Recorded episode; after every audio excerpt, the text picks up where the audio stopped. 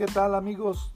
Hoy en la columna Bitácora Política de Veracruz del periodista Miguel Ángel Cristiani, el tema del día es Hipólito, una desgracia para Jalapa.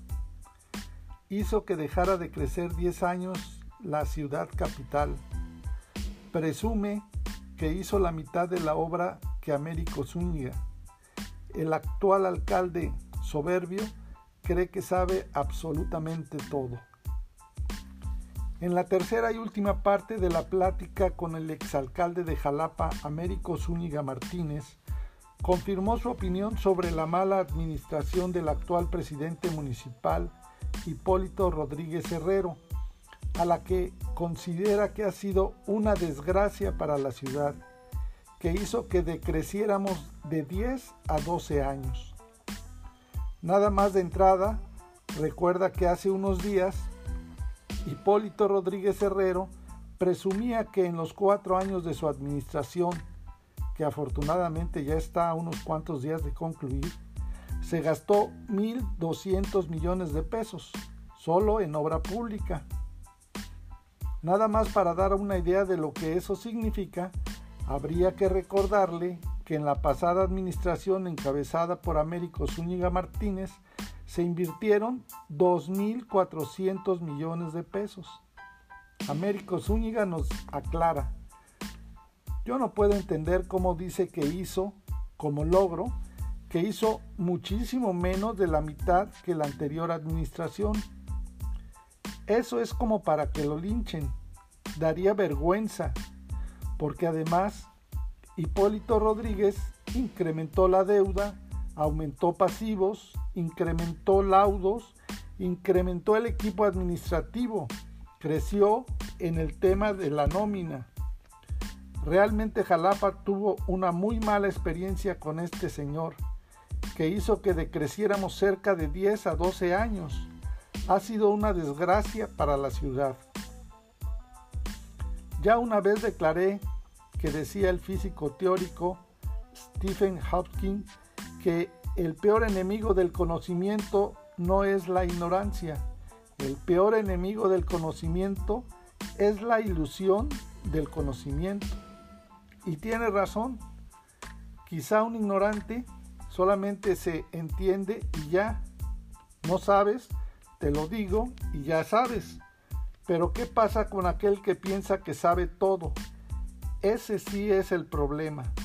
Y el problema de la actual alcalde es que cree que sabe absolutamente todo. Entonces, el cuate es soberbio para todo. A la hora de atender a la gente se ve. La política no es nada más andar bacheando. Se trata de atender a la gente y eso a él le choca. Desde el primer mes ya le andaba por irse, porque tampoco te digo que es algo que disfrutes con una carcajada, pero debes de tener un sentido de vocación para el servicio público, que es precisamente atender a los demás. Cuando se le preguntó a Américo Zúñiga por qué no había salido a la política en los últimos tiempos, entonces recordó que lo invitan a ser secretario de Trabajo a los 25 años soy secretario del 2004 al 2010.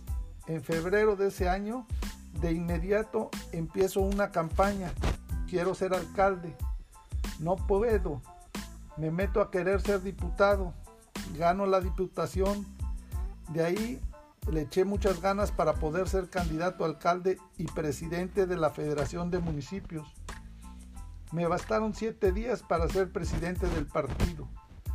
Cuando dejo la presidencia del partido, me hago delegado del partido en Puebla, luego me hago presidente del partido en Puebla, luego regreso a ser delegado del partido en Puebla, que dejo solo para ser candidato a diputado federal por Jalapa y los resultados no me favorecen. Pero de ahí para acá, en casi 15 años, nunca había tenido ni 15 días de estar con mi familia. No es que esté ahorita regresando a algún cargo, ni que estoy diciendo que quiero ser algo, pero me parece que hoy los momentos por los que atraviesa el país y Veracruz todos los que tengamos una vocación, una espinita, tenemos que salir a dar la cara. A mí me da vergüenza que muchos de mis compañeros estén escondidos o estén corriendo o estén guardados o estén con Morena.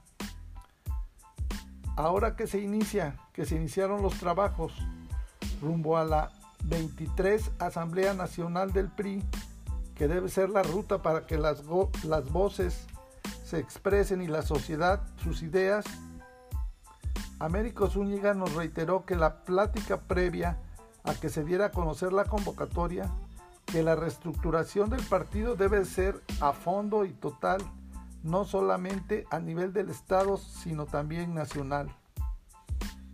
Se debe de llevar la invitación a la participación a todos los municipios, rancherías, congregaciones, ir por todos lados. Hay cientos de miles de priistas. Lamentablemente están enojados y siguen estando enojados y siguen sintiéndose traicionados y siguen sintiéndose olvidados. Y no ha habido nadie que vaya a que los invite a participar y dialogar.